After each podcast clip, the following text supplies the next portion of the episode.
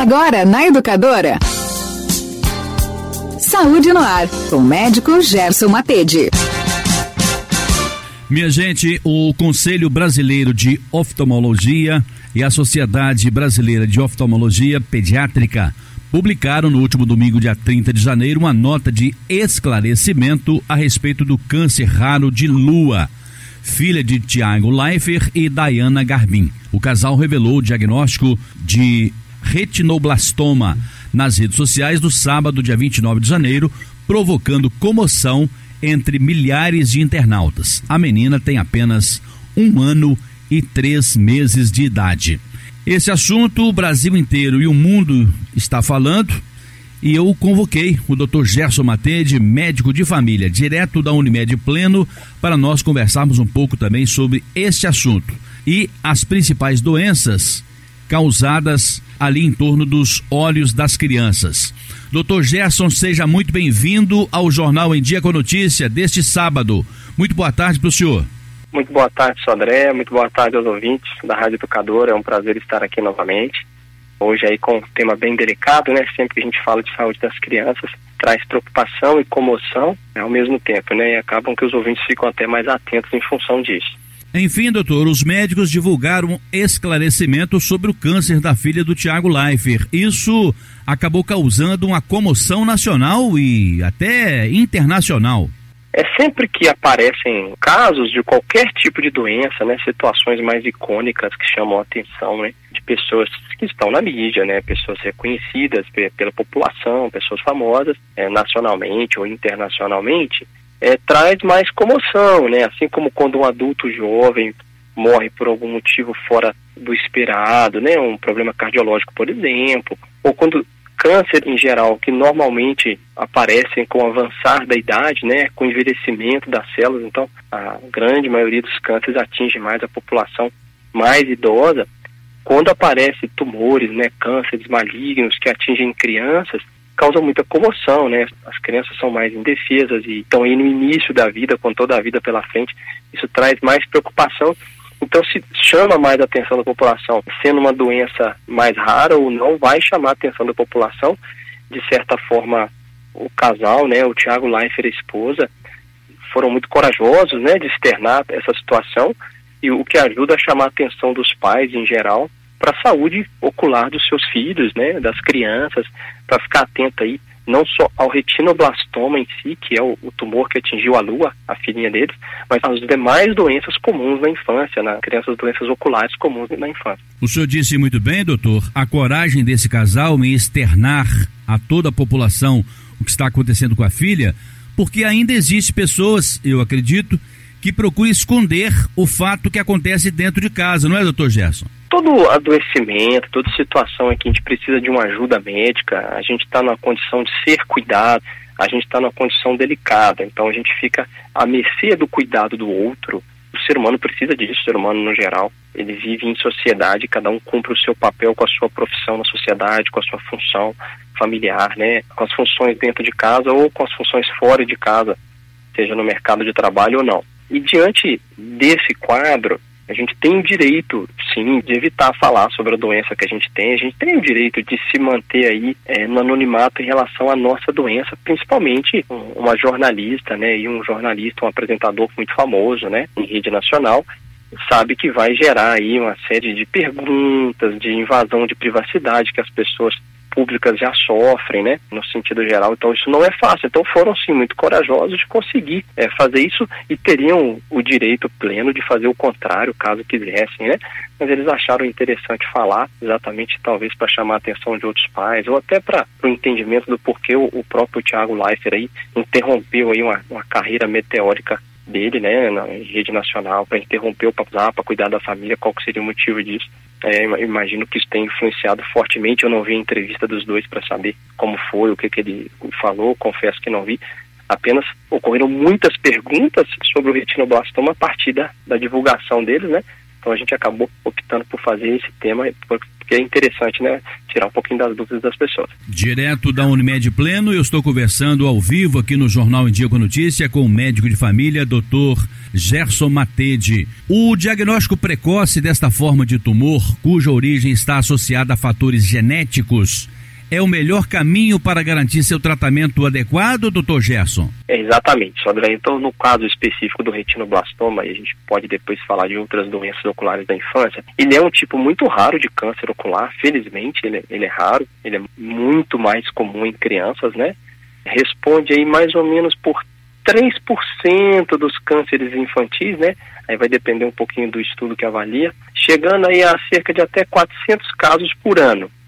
60 a 75% dos casos de retinoblastoma são esporádicos, ou seja, aleatoriamente uma célula sofre mutação e passa a se multiplicar descontroladamente, né? Todo câncer é isso.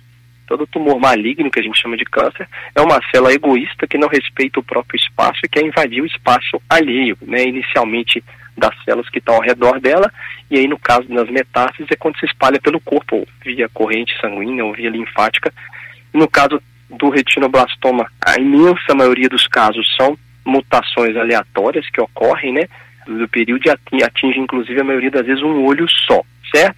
Então aí é o retinoblastoma unilateral, ele vai ser em 60 a 75% dos casos, e na imensa maioria deles, mais de 85% desses casos são casos aleatórios que a criança no decorrer do crescimento aí, ou às vezes até lá no início da forma embrionária, sofre uma mutação e aí gera o câncer. Já nos casos bilaterais, em que vai afetar os dois olhos, a grande maioria, quase sempre, ele é hereditário.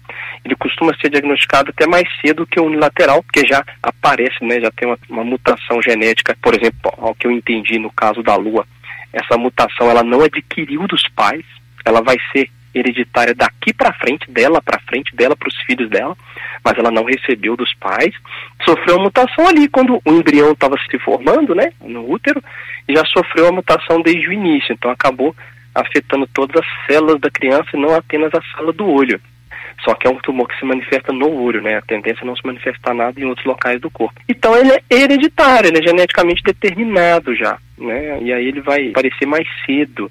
Então, esses quadros, ah, 30% aí, um pouco entre 30% e 40%, um pouco menos de 40%, são os casos hereditários em que ou, ou recebe da mãe e do pai ou sofre a mutação ali no processo embrionário e passa a ser hereditário dali para frente.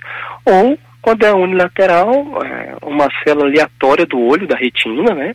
Sofre ali um processo de mutação, aquela célula sozinha, no decorrer do crescimento da criança, passa a gerar um câncer de um lado só. O doutor Gesso, o início dos cuidados começa ainda na maternidade, onde todo recém-nascido deve ser submetido ao teste do olhinho, teste do reflexo vermelho, até 72 horas de vida. Essa criança não passou por esses testes? Ou se passou, houve falha, não detectou o problema, doutor Gesso? Poderia ter acontecido isso? Ô, Sodré, excelente pergunta, né? O diagnóstico se dá exatamente, precocemente com isso. A gente faz na maternidade, seja o pediatra que está acompanhando, o médico de família, depois no atendimento pediatra, no atendimento ambulatorial. Essa criança vai, na maternidade, fazer a avaliação do teste do olhinho. É um teste relativamente simples de se fazer depois que se aprende com o uso do oftalmoscópio, em que você testa o reflexo vermelho, se ele está presente, é sinal de que a retina está saudável. Se tem um reflexo branco, é sinal de que essa retina está com alguma alteração. Dentre elas pode ser o retinoblastoma ou a, a outra a catarata congênita. Então esse teste ele é feito e é repetido ali na, na puericultura da criança, no acompanhamento.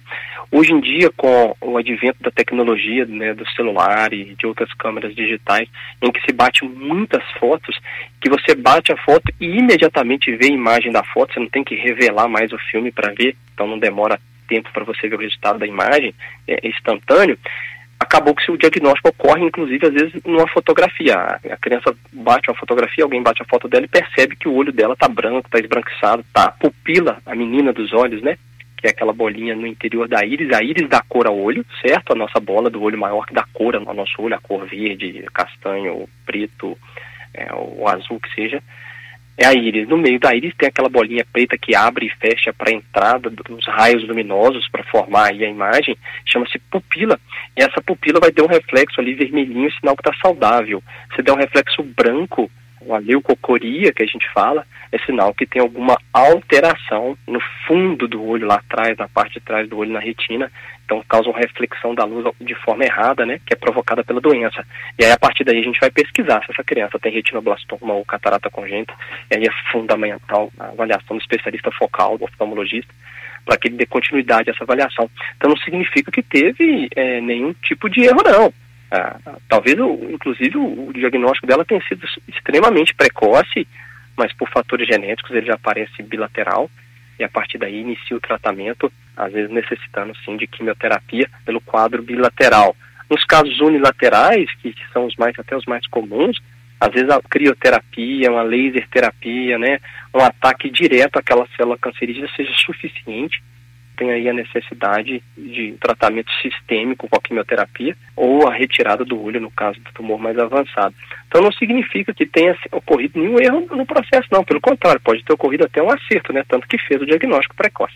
Detectando ou não um problema no teste do olhinho, o senhor acha que o profissional deve pedir ou vai pedir novos testes no decorrer dos meses desse recém-nascido? Tem alguns testes que vão se fazendo, vão se acrescentando na rotina das crianças, né? O teste do coraçãozinho, o teste da orelhinha, o teste do pezinho, né? Dos diagnósticos genéticos aí de doenças genéticas e o teste do olhinho. São medidas, né, algumas mais simples, outras mais complexas de fazer. A partir do momento que você gera um quadro suspeito, seja naquela primeira avaliação na maternidade ou nas consultas subsequentes ali durante a puericultura, depois a criança vai crescendo e às vezes vai ao médico uma vez por ano, e, e às vezes nem isso, dependendo do quadro de saúde da criança.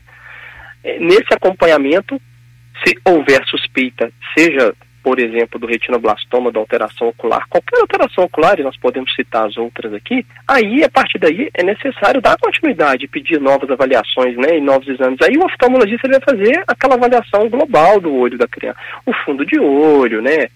É, vai fazer é, o que a gente chama de fundoscopia, vai fazer avaliação da acuidade visual dessa criança, né, se essa criança tenha alguma alteração da acuidade visual, que são coisas comuns na infância, se tem o estrabismo, né, o desvio ocular do olhar, né, é, se tem redução da visão em um dos olhos. E aí, em relação ao retinoblastoma em si, a gente tem que ficar atento, né? Que o pessoal chama de, um termo leigo, né? Olho de gato, né? Que é esse reflexo branquinho outros é problema de movimentação, a criança tem o estrabismo, né, o, olho que o pessoal popularmente chama de olho mais vesgo, ou redução da visão em um dos olhos, quando tampa o olho bom da criança, ela tem um pouco, fica um pouquinho transtornada, um pouquinho é, desconfortável, ela quer abrir sempre o olho bom porque é ele que compensa a visão dela. Dor no olho, a criança que queixa dor no olho, é sinal de uma doença ocular, né? Um olho maior que o outro, né? Perceptível que um globo ocular é maior do que o normal, ou um dos olhos não funcionante, que a gente chama de olho preguiçoso, né, que é a ambliopia, em que o paciente foca com apenas um olho, faz utilização de um olho só e o outro fica desviado. Aí isso tudo precisa do acompanhamento do profissional, oftalmologista, do especialista, para que ele avalie se aquilo se trata, por exemplo, do, do retinoblastoma. Todos esses são sintomas que podem aparecer, ou de uma outra doença, né, mais simples ou mais complexa. E, e aproveitando essa pergunta, Sodré, é importante que os pais fiquem atentos às demais doenças oftalmológicas da infância. É, felizmente, causas como retinoblastoma são mais raras, né, e não vão ocorrer com tanta frequência, mas a gente tem que ficar sempre de olho. As causas mais comuns de alteração na criança são alterações da visão, da capacidade visual. A miopia, por exemplo, né, quando a imagem não é focalizada corretamente na retina, né, a criança tem dificuldade para enxergar coisas é, distantes. Então ela vai querer sentar mais à frente na sala de aula, por exemplo, né? Seja uma placa, ela não consegue enxergar bem. E aí tem que fazer o acompanhamento. Tem um caráter hereditário, inclusive, a miopia. Uma das causas, inclusive, hoje em dia da miopia é a fadiga ocular, né? A criança faz tanto esforço aí nas telas para manter o foco o tempo inteiro, que é nos celulares, nos tablets. Infelizmente, as crianças expostas muito precocemente às telas, né? Então não faz mal só para o desenvolvimento psicológico da criança, mas também faz mal para a visão dela, um excesso de esforço, e aí vai fazer o tratamento com lentes corretivas, alguns casos específicos com colírio de atropina aí, caso o oftalmologista ache que seja essa conduta. Outro comum é a hipermetropia, né, Sodré? Todo bebê ele nasce um pouquinho hipermétrope, né?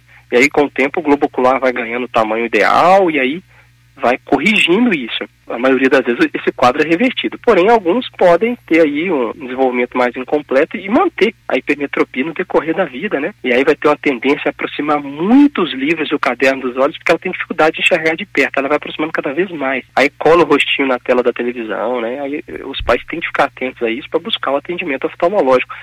Outra coisa comum é o estrabismo, né? O eixo visual perde o paralelismo dele, ou seja, não consegue focar os dois olhos no mesmo ponto. E a gente precisa disso, inclusive, para a nossa visão em profundidade, né? A nossa visão é, formada pelo, pelos dois olhos. E aí a criança pode ter muito isso até os seis meses de idade, algumas vão até os cinco anos. A gente observa aí com carinho para ver se está causando problema ou não. Mas se percebe que um dos olhos está sendo inutilizado, tem que corrigir, né? Às vezes usa aquele tampãozinho no, no óculos para estimular o olho pior. Então, é, ficar atento aí ao estrabismo, que inclusive pode ser sintoma de outras doenças mais importantes, e alguns casos que não corrigir com óculos vão ser, até se recomendar cirurgia no futuro. Uma outra doença comum na infância é a ambliopia. É um desenvolvimento irregular aí de um dos dois olhos, e aí é que pode assim, não evoluir tão bem. Aí esse olho acaba participando pouco da visão da criança. Então a criança tende a, a, a ficar com esse olhinho preguiçoso que a gente comentou mais cedo. E aí uma das causas é o estrabismo, né? O desvio ocular, a outra é a própria miopia, a hipermetropia e o astigmatismo também, que é outra alteração da visão, da acuidade visual comum. A gente tem que sempre ficar atento, como a gente falou, na leucocoria, que é uma, uma alteração aí da, do reflexo do olho, né? Então a criança fica aí com a pupila bran branquinha, com o reflexo branquinho na pupila e tem que correr atrás para saber se é o retinoblastoma ou a outra causa de doença na infância, que é a catarata congênita, é responsável aí por 10 a 20% dos casos de cegueira infantil, a catarata congênita, de perda de visão na infância. Ela é uma das doenças mais comuns das crianças, dos pequenininhos aí. A principal característica é exatamente essa mancha branca na pupila. Então tem que ficar atento, é característica de herança genética ou das infecções intrauterinas, né? A, a toxoplasmose, por isso que se faz o rastreio na gestação, a rubéola, por isso que se faz a vacinação, a sífilis, né, por isso que se faz o rastreio também na gestação, para que se trate a mãe para não ter o risco daquela infecção durante a gestação gerar uma alteração morfológica na criança, inclusive no, no olho. E aí, caso isso ocorra, né, essa criança vai ter um acompanhamento mínimo, pelo menos até os 10 anos de idade, periódico, para como vai ser a evolução desse quadro. Então, os pais têm que ficar atentos para que, caso perceba uma dificuldade na visão da criança, perceba alterações numa fotografia, né? É um ponto que a gente sempre vê falar, inclusive na televisão, e é verdade, é importante, viu uma, um reflexo muito branco numa fotografia, buscar um atendimento para a criança imediatamente, para que avalie o que, que é. é. Tem algumas, alguns outros pontos mais simples que os pais, pais podem ficar atentos, que ocorre na criança, é, é o lacrimejamento excessivo, né? A criança fica escorrendo o olhinho, né? De lago, né, o, lago oftálmico, por entupimento dos canaizinhos lacrimais que, que drenam a lágrima do olho para o nariz, né? Por isso que quando a gente chora e produz lágrima, o nariz escorre, né? Esses canais drenam a lágrima ali para o nariz. Então, às vezes, basta uma massagem local para desentupir, né? Uma compressinha mole e vai evoluindo. Se no decorrer do tempo aquilo não melhorar, aí sim vai fazer uma sondagemzinha do, nos casos persistentes e liberar aquilo ali. O olho seco, né? É muito comum também nas crianças, no adulto também mas especialmente com a exposição das telas, então a criança pisca muito, fica com o olho irritado, avermelhado por falta de produção de lágrima. Né? A xeroftalmia é um quadro comum e aí vai causar coceira, está muito associado às rinites, né? Ou às próprias conjuntivites alérgicas também que vão ocorrer e gerar secura, né? A alergia ocular é outra causa comum de doença da, da criança. Aí seja poeira, ácaro, pelo de animal, pólen, mofo, fumaça de cigarro, poluição, perfume, enfim cheiros fortes, produto de limpeza, tudo isso gera alergia e aí pode gerar ou olho seco, ou lacrimejamento excessivo, ou coceira, a blefarite, que é a inflamação da pálpebra que fica ali descamando. E às vezes o tratamento é simples, né? A limpeza com shampoozinho infantil ou com produtos farmacológicos específicos, ou o uso do colírio, né? O colírio com a lágrima artificial, que vai ajudar muito nos casos alérgicos ou nos casos de secura, que aí vale muito a pena a busca do atendimento médico em qualquer anormalidade para ampliar a proteção da saúde ocular das crianças. Não estamos falando aqui apenas de problemas relacionados a tumor, mas qualquer tipo de anormalidade. O melhor caminho é buscar o atendimento do oftalmo, não é doutor Gerson? Perfeitamente, né? A, a oftalmologia é uma especialidade muito focal, muito específica, né? Então, com detalhes que são uh, realmente da conduta do oftalmologista, né? Fica muito restrito realmente à avaliação deles, né? Então, precisa se buscar sim esse atendimento caso tenha alguma dúvida ou alguma necessidade nesse sentido. Não deixar a dúvida, a visão é o, o nosso órgão do sentido, é o nosso, né? principal meio de contato com o ambiente, né? Então, dos nossos sentidos, a visão é o que mais interage com o mundo, né? Talvez aí até 70% da nossa interação com o ambiente venha da visão. É claro que o tato, o paladar, o olfato, a audição, todos são importantes, mas acaba que a gente tem uma grande dependência da visão desde o nascimento e, e para se adaptar à ausência dela é, demanda tempo, não é fácil, né? Então é importante cuidar com carinho da, da visão e dos olhos. Na classe social em que eu transito, não conheço ninguém que faz visitas ao oftalmologista periodicamente. Só vão ao oftalmo quando tem algum problema na visão. Mas aí isso está deixando um alerta muito interessante para os nossos ouvintes que às vezes, sempre, se procurar o serviço desse profissional, vai ficar mais barato do que no final perder a visão, não é, doutor Gerson? Ah, sem sombra de dúvida, né? Aí um acompanhamento periódico, principalmente nas pessoas que já têm algum diagnóstico, né, de alteração da visão, é importante que se faça essa busca para uma avaliação é, adequada, um segmento adequado, né? É, algumas pessoas realmente vão ter a vista saudável, independente da visita oftalmo ou não, mas é importante observar, porque às vezes, por exemplo, um glaucoma ou alguma outra doença que a gente nem chegou a citar aqui, pode ser controlada, pode ser diagnosticada precocemente e isso auxiliar bastante aí na manutenção adequada da visão. Outra coisa é as crianças crescerem e os adultos não prestarem atenção no comportamento delas. Foi exatamente nesse foco em que os pais da Lua perceberam que havia algo de anormal com relação à visão dela, não é, doutor Gerson? É exatamente, né? Qualquer alteração, dificuldade que a criança tem no andar, no tropeçar, na busca por aproximar muito da televisão ou de algum brinquedo que ela esteja brincando, aproximar muito para conseguir enxergar. Assim como a gente chama atenção para problemas auditivos quando a criança não responde. Enfim, devem ter percebido alterações, né? Um desenvolvimento neuropsicomotor abaixo do esperado. E aí isso chama atenção para a gente, porque a gente busca aí alguma conduta, né? Igual quando você percebe que a criança não está mantendo a curva de crescimento ou de ganho de peso adequado na pericultura, isso acende um alerta para que a gente busque novas informações. A imensa maioria das crianças vai crescer saudável, né? Desenvolver super bem, mas aqueles quadros que têm sinais de alerta é onde a gente vai buscar o atendimento, onde a probabilidade do atendimento médico trazer mais benefício. A notícia de consolo para os fãs de Tiago Leifert é que, segundo informações que foram publicadas no site do Globo, é que esse câncer raro da filha do Tiago e da Dayana pode ter 100% de cura, não é? Pode sim, respondendo bem ao tratamento, isso pode ocorrer sim, e, e levando em consideração qualquer pessoa que tivesse, a gente deseja ao máximo as melhoras, né? Porém, se tratando de alguém tão carismático como o Thiago Leifert, né, acaba causando comoção nas pessoas, né, sabendo que pessoa que tem aí uma postura é, diante da nação, né, nos seus programas que ele apresentou, sempre muito simpático, muito carismático, chama mais atenção das pessoas, né, as pessoas ficam mais comovidas e espera que ocorra tudo bem com o tratamento, para a felicidade deles como casal, para a saúde da Lua e, e obviamente para a felicidade daqueles fãs que, que acompanham todo o processo. Só para finalizar e lembrar aqui como é que foi o lembrete que eles deixaram nas redes sociais, foi assim, abre aspas. Oi pessoal, a gente está aqui hoje para conversar sobre um assunto muito importante. No comecinho de outubro do ano passado, a gente descobriu que nossa filha Lua está com câncer. Ela está com um tipo de câncer nos olhos muito raro, que se chama retinoblastoma. Feche aspas. Começou Diana Garbin. Abre aspas. Este é um câncer que acontece nas células da retina, que acabam tendo um crescimento desordenado e criam tumores, que pode ser em um olhinho só ou, como no caso da nossa filha, bilateral, que tem um tumor em cada olho. Acrescentou. Foi esta a publicação que os pais da Lua fizeram há alguns meses. Portanto, é um assunto muito interessante que o Dr. Gerson Matede trouxe hoje e o alerta para os pais.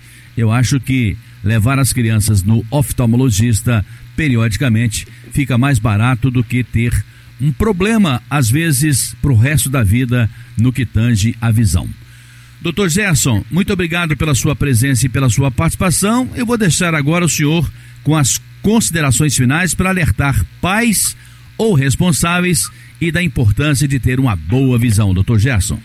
Só André, eu que agradeço a participação, agradeço aos ouvintes. Espero que de alguma forma a gente tenha contribuído com informação sobre saúde ocular e que, como, como chamado, como atenção, fique os pais tendo dúvida, alteração da visão dos filhos, alteração de comportamento ou suspeita de algum quadro diferente, seja numa fotografia que apareceu ali o reflexo branquinho na, na pupila da criança ou ou seja algum outro motivo, lacrimejamento, coçando muito o olho, queixa de dor ocular, que busca o atendimento médico, sim, o atendimento oftalmológico, ou mesmo na criança assintomática, que com uma certa periodicidade busca aí, é, o aconselhamento médico, atendimento médico oftalmológico, para que possa de alguma forma rastrear mais cedo ir suprimir os riscos para que a criança tenha uma, uma visão saudável na infância e na idade adulta.